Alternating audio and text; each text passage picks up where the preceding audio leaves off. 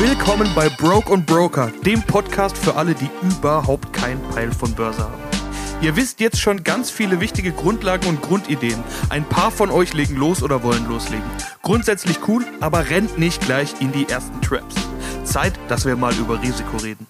Deshalb heißt diese Folge Ready to Die. Für alle, die die Anspielung nicht verstehen, so hieß das Debütalbum von The Notorious B.I.G. Wenn ich schon keine Aktientipps gebe, dann wenigstens Musiktipps. Um gleich mal die Panik zu stoppen. Mit Ready to Die meine ich nicht, dass hier einer stirbt. Und auch euer Geld wird nicht komplett weg sein, egal was passiert. Zumindest, wenn ihr die Sache so angeht, wie ich es erklärt habe. Aber so ein richtiges fettes Minus im Depot fühlt sich verdammt schmerzhaft an. Vor allen Dingen, wenn du das noch gar nicht gewohnt bist. Je größer dein Risiko, umso mehr musst du also ready to die sein. Was aber ist das größte Risiko, das ein Anleger haben kann? Ein Crash? Auf die falschen Aktien zu setzen, zum falschen Zeitpunkt in den Markt zu gehen? Aus meiner Sicht ist das größte Risiko als Anleger, dass man sich nicht an seine Strategie hält.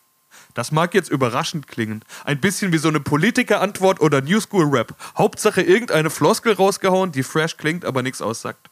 Aber es ist mein voller Ernst. Ich glaube, ihr kommt erst dann in Probleme, wenn ihr euch nicht mehr an die Strategie haltet. Weil gegen Crashs kann man gar nichts tun. Wenn ihr noch Liquidität auf der Seite habt, ist ein Crash übrigens richtig geiler Scheiß, sag ich euch. Ich persönlich freue mich wie ein kleiner Junge, wenn es richtig kracht. Da gibt es nämlich Sonderangebote ohne Ende. Wenn ich zum Beispiel denke, dass eigentlich Firma XY eine gute Firma ist, die Aktie sich aber ganz schön teuer anfühlt, wie das zum Beispiel über Apple und Amazon immer gesagt wird, und die kosten plötzlich 30, 40, 50 Prozent weniger, Alter, dann greife ich zu.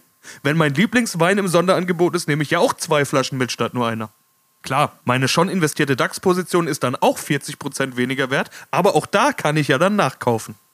Denn irgendwann wird der DAX wieder höher stehen. Das war ohne Ausnahme immer so, in jedem Crash. Aber Achtung, das gilt nicht unbedingt für jede einzelne Aktie, nur für den Gesamtmarkt. Es gibt ein altes Börsensprichwort und das besagt, greife nie in ein fallendes Messer. Ich sage dann, kommt drauf an. In den fallenden DAX würde ich immer greifen, vorausgesetzt, ich habe überhaupt noch Geld dafür. Und noch wichtiger, Zeit. Denn sowas kann auch mal dauern. Es geht nicht immer so ratzfatz wie nach dem Corona-Crash 2020. Nach der Finanzkrise musste man als DAX-Anleger fast fünf Jahre warten, bis die alten Höhen wieder erreicht wurden. Aber, und auch das muss man dazu sagen, diese Punkte wurden seitdem nie wieder unterschritten. Der Corona-Crash sah vielleicht krass aus, aber der Tiefpunkt im Corona-Crash war immer noch höher als das All-Time-High vor der Finanzkrise. Das chinesische Schriftzeichen für Krise besteht aus den beiden Wörtern Gefahr und Chance. In jeder Krise steckt also auch eine Chance. Ich sage diesen Satz jetzt einmal ganz bewusst und dann reicht's auch, weil im Crash und in den letzten Monaten habe ich den Satz so oft gehört, dass eigentlich jeder sofort eine Schelle oder ein Bitch Slap bekommen müsste, der den jetzt noch raushaut. Gönnt es mir einmal und dann reicht's auch wieder zu Crashs, Krisen, Crash-Propheten, dem Geschäft mit der Angst und wie ihr sowohl mit der Angst davor als auch mit echten Crashs umgehen könnt, erzähle ich euch später mal was in einer eigenen Ausgabe. Das würde jetzt hier den Rahmen sprengen. Falsche Aktien können übrigens durchaus mal im Depot landen. Aber es sollte ja dann auch Teil eurer Strategie sein, wie ihr damit umgeht. Hier ist das fallende Messer durchaus eine Gefahr. Nehmen wir mal die Aktie der Commerzbank. Vor der Finanzkrise 2007 war diese Aktie im Hoch über 200 Euro wert. Im All-Time-High genau zu sein 223,79 Euro. Dann kam der Crash. Die Aktie ist abgestürzt auf unter 20 Euro, musste vom Staat gerettet werden. Es gab Probleme und Problemchen. Hinzu kam die Notenbankpolitik, die dafür gesorgt hat, dass es nur noch niedrige Zinsen gibt und damit das Geschäftsmodell quasi kaputt gemacht wurde. Die Commerzbank hat sich nie wieder davon erholt. Den Tiefpunkt hatte sie 2020 nach dem Corona-Crash 2,89 Euro. Das sind ganze 98% Rückgang vom All-Time-High. Das tut richtig fucking weh, sag ich euch. Und wenn ihr damals gesagt hättet, cool, die Aktie steht jetzt unter 160, hat gut 30% verloren, jetzt greife ich zu, dann wird es bei euch genauso scheiße aussehen jetzt. Also nicht genauso, aber es würde scheiße aussehen. Ihr würdet nicht unbedingt Party machen, wenn einer die Koba-Aktie anspricht. Wer in ein fallendes Messer greift, schneidet sich in die Finger. So ist es in der Küche und so kann es auch an der Börse sein. Umgekehrt, die Aktie stand zwischenzeitlich auch wieder bei 6 Euro. Wer also bei 2,90 Euro gekauft hat, der hat sein Geld mal eben verdoppelt. Aber da sind wir beim leidigen Thema Timing. Hinterher ist das immer super easy. Aber für solche Timing-Geschichten braucht man verdammt dicke Eier, starke Nerven und auch ein kleines Quäntchen Glück. Stark gefallene Aktien können super Schnäppchen sein. Und mit etwas Glück ist es wie im Supermarkt und dann kommen auch die Schnäppchenjäger und es geht schnell wieder aufwärts mit dem Kurs. Kann aber auch verdammt schief gehen. Ob man so in den Kapitalmarkt einsteigen sollte, das ist euch überlassen. Meine Philosophie sieht anders aus, aber das solltet ihr ja inzwischen wissen. Deshalb finde ich es umso erstaunlicher, dass einige von euch genau das jetzt machen wollen. Timing. Wenn ihr nämlich jetzt hingeht und sagt, yes, Broke und Broker hat mich überzeugt, ich nehme jetzt meine 10.000 Euro vom Sparbuch und kaufe damit den DAX. Und zwar genau jetzt mit all meinem Geld. Da macht ihr leider auch vieles falsch. Oder was heißt falsch? Vernünftige Anlagestrategie ist das zumindest nicht. Ich habe mit ein paar von euch darüber diskutiert und wenn ich frage, warum ihr das denn jetzt tun wollt, dann wurde immer mein Time in the Market beats Timing the Market zitiert. Also, dass es nicht darum geht, wann der richtige Zeitpunkt ist, reinzugehen oder rauszugehen, sondern dass es sich immer lohnt, im Markt zu sein und sein Geld für sich arbeiten zu lassen. Wenn ihr also nicht reingeht oder sogar rausgeht, weil ihr denkt, es kommt noch ein besserer Zeitpunkt, dann arbeitet dieses Geld ja nicht für euch. Habe ich schon ein paar Mal erklärt. Und wenn ihr aus dem Markt aussteigt, dann müsstet ihr ja eine Alternative finden, sonst liegt dieses Geld ja schon wieder auf dem Sparbuch. Time in the Market statt Timing the Market, dieser Satz stimmt auf jeden Fall. Wenn ihr überhaupt gar nicht im Markt seid und jetzt abwarten wollt, bis es irgendwo Schnäppchenpreise gibt, dann ist das schwierig, vor allen Dingen in der aktuellen Marktphase. Wenn eine Firma in dieser Phase besonders niedrig steht oder die Aktie deutlich gefallen ist, dann liegt es vielleicht auch ganz einfach daran, dass die Firma schlecht ist. Nicht jede Aktie muss unbedingt immer steigen und es geht nicht nur in eine Richtung. Eine Lehre, die einige neue Marktteilnehmer erst noch lernen müssen, denn in den letzten Monaten hatte man ja wirklich das Gefühl, man kann nur gewinnen an der Börse. Weil das aber eben nicht so ist, halte ich es für gefährlich, wenn ihr jetzt auf der Stelle mit eurem ganzen Geld in den Markt einsteigt. Denn das ist Timing to the fullest. Wer sagt denn, dass der Markt weiter steigt? Vielleicht kauft ihr gerade zum absoluten Höchstpunkt und in zwei Monaten stehen wir 20% tiefer. Wisst ihr, was dann mit Börsenanfängern passiert? Sie bekommen das Gefühl, dass es eine richtig dumme Idee war. Auf dem Sparbuch hat man wenigstens nicht gemerkt, dass das Geld weniger wird und es ging auch nicht so schnell. Angenommen, der Markt fällt noch weiter. Von euren 10.000 Euro sind nur noch 7.000 Euro übrig. Dann wird der ein oder andere sagen, bevor es jetzt noch weniger wird, ziehe ich meine Kohle da wieder raus. Das Geld kommt wieder aufs Sparbuch und ihr erzählt die nächsten 20 Jahre lang jedem, der es wissen will oder nicht, dass Börse Teufelszeug ist, nur was für Zocker und dass ihr mit dem Scheiß einen Haufen Kohle verloren habt gibt's mehr als genügend Beispiele. Was wäre denn der richtige Weg gewesen? Ein mutiger Anleger hätte gesagt, nachkaufen, da habt ihr euer Schnäppchen. Aber das erfordert erstens Mut und zweitens habt ihr ja keine Kohle mehr. Wenn ihr alles investiert habt, von was wollt ihr dann jetzt kaufen? Gerade für Anfänger ist der von mir so oft erwähnte Sparplan der richtige Weg. Zum Einstieg ist es halt sinnvoll, wenn ihr jetzt den Sparplan nicht auf 25 Euro im Monat setzt, wenn ihr 10.000 Euro investieren wollt, sonst dauert es ja 400 Monate, bis eure 10.000 Euro investiert sind. Ihr könnt zum Beispiel 1000 Euro im Monat investieren über die nächsten 10 Monate. Und auch da wieder mein dauerndes, nicht alle Eier in einen Korb, diversifizieren. Hört euch diese Wer wird der neue Tupac-Folge immer und immer wieder an. Vielleicht ist das die wichtigste Folge von allen. Wie wäre es zum Beispiel, wenn ihr euch vier ETF auf vier unterschiedliche Weltregionen aussucht? USA, Europa, Schwellenländer und ein Weltindex oder sowas. Nur mal als Beispiel. Müsst ihr nicht so machen, könnt ihr aber. Da haut ihr dann jeweils schon mal was rein und dann habt ihr ja eure Time in the Market und in regelmäßigen Abständen kommt zum immer gleichen Termin eine feststehende Summe nach. Und ja, es stimmt, wenn der Markt dann durch die Decke geht, dann werdet ihr hinterher sagen, hätte ich doch damals gleich alles investiert. Aber das kann euch keiner voraussagen. Und damit ist das Risiko zu groß. Also für mich wäre es zumindest zu groß. Ist wie immer eure Sache. Überlegt euch halt, wie sehr ihr ready to die seid. Aber ich muss auch sagen, ich verstehe euren Grundgedanke. Ihr wisst jetzt, dass es besser gewesen wäre, wenn ihr diesen Podcast schon vor fünf Jahren gehört hättet. Damals am 23.03.2016 stand der DAX übrigens bei 10.022 Punkten. Hättet ihr damals eure 10.000 Euro reingeklatscht, ihr hättet jetzt schon fast 5.000 Euro Gewinn gemacht. Aber erstens habt ihr das nicht und könnt das auch nicht mehr nachholen. Und zweitens, niemand kann euch versprechen, dass in fünf Jahren wieder fast 50% plus zu holen sind. Es macht sich gerade aber ein Gefühl breit, das im großen Stil zu erkennen ist. Ihr habt Angst, was zu verpassen. Bei den nächsten 50% wollt ihr verdammt nochmal dabei sein. Auf Englisch nennt man das Phänomen Fear of Missing Out. Angst, was zu verpassen.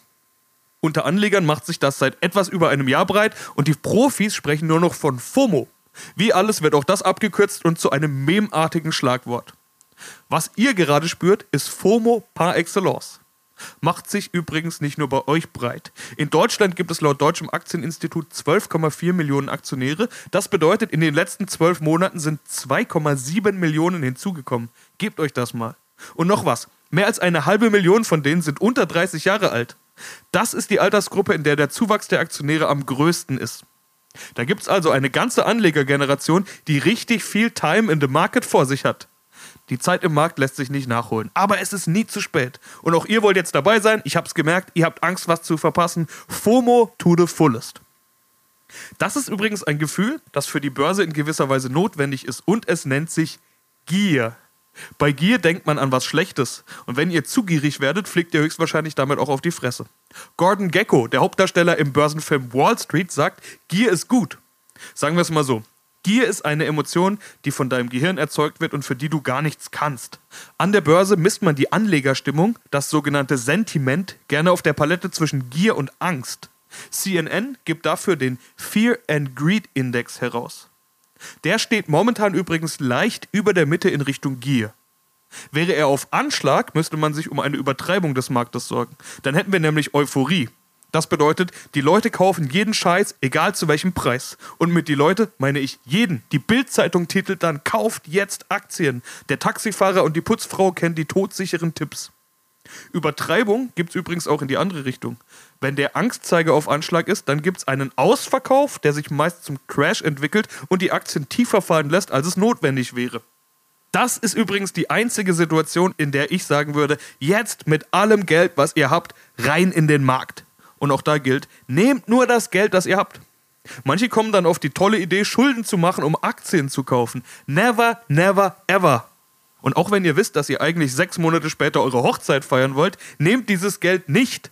Das kann mal ein bisschen ärgerlich sein, das weiß ich aus eigener Erfahrung. Ich hätte zu gerne im Corona-Crash im März 2020 das ganze Geld für meine Hochzeit in den Topf geworfen, ich habe es aber nicht getan. Und es hätte im Nachhinein sogar geklappt. Aber das Risiko war da, und zwar nicht, weil ich nicht geglaubt habe, dass der Markt sich wieder erholt, sondern die Frage war, wie lange es dauern wird. Und genau das ist Timing. Und wenn es schief geht und unsere Hochzeitsmoney plötzlich nur noch die Hälfte wäre oder so, dann bekommt das Ready-to-Die-Motto plötzlich eine ganz andere Bedeutung, sage ich euch. Nehmt also bei solchen Timing-Spekulationen nur Geld, das ihr so bald nicht braucht. Es kann immer ein bisschen dauern, bis ihr aus dem Minus raus seid. Und ihr wisst nie, wann der Tiefpunkt da ist. Es kann immer noch weiterfallen. Das ist eben Timing. Der gute alte Börsen-JC Warren Buffett sagt zu dem Thema übrigens folgendes: Sei gierig, wenn die anderen Angst haben und ängstlich, wenn sie gierig sind. Also kauf ein, wenn alle anderen verkaufen wollen und verkauf, wenn alle anderen kaufen wollen. Das nennt man antizyklisches Handeln und auch dazu werde ich euch später mal mehr erzählen. Zurück zum Thema Gier. Evolutionsbiologisch ist Gier etwas Notwendiges. Die Tiere, die besonders gierig waren, haben sich rausgewagt in neue Gebiete, haben neue Nahrungsquellen erschlossen und vielleicht auch neue Hilfsmittel oder Werkzeuge entdeckt oder erfunden. Wenn die Gier stärker ist als die Angst, bist du bereit, neue Wege zu gehen, neue Dinge zu lernen, neues Wissen zu erlangen. Der gierige Wolf hat entdeckt, dass in der Nähe der Menschen das Essen, also die Schafe, nur mit einem Zaun drum gelagert werden und man nur noch zugreifen muss. Der zugierige Wolf ist aber auch der, der zuerst abgeknallt wird. Ready to die sozusagen. Gut, wir sind keine Wölfe und es geht auch nicht um Nahrung, sondern um Aktien. Aber das Prinzip bleibt das gleiche. Wenn ihr etwas riskiert habt und damit erfolgreich wart, ihr kauft zum Beispiel einen DAX-ETF und nach einer Woche steht da plus 10%, dann schüttet das limbische Belohnungssystem im Gehirn den Botenstoff Dopamin aus. Der Nucleus accumbens im emotionalen Zentrum des Gehirns löst ein Verlangen nach diesem Gefühl aus. Dort entstehen auch sexuelle Begierde, Drogensucht, Spielsucht, Handysucht oder eben auch übersteigerte Börsengier. Gier löst eine Hinzu-Motivation aus. Angst dagegen eine Weg von Motivation. Fluchtreflex. Beides müsst ihr unter Kontrolle bekommen, wenn ihr an der Börse erfolgreich sein wollt. In beiden Fällen geht es nämlich gar nicht darum, was ihr tatsächlich gewonnen oder verloren habt, sondern euer limbisches System feuert raus, was ihr möglicherweise gewinnen oder verlieren könntet.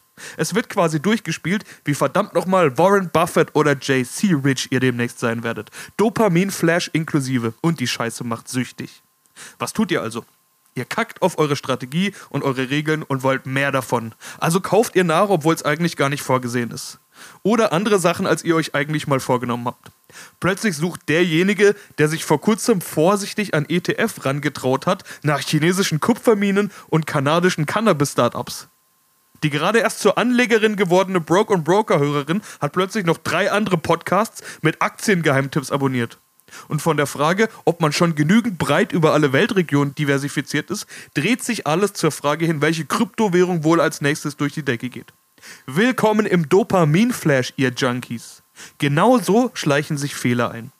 Und die können verdammt nochmal richtig teuer werden.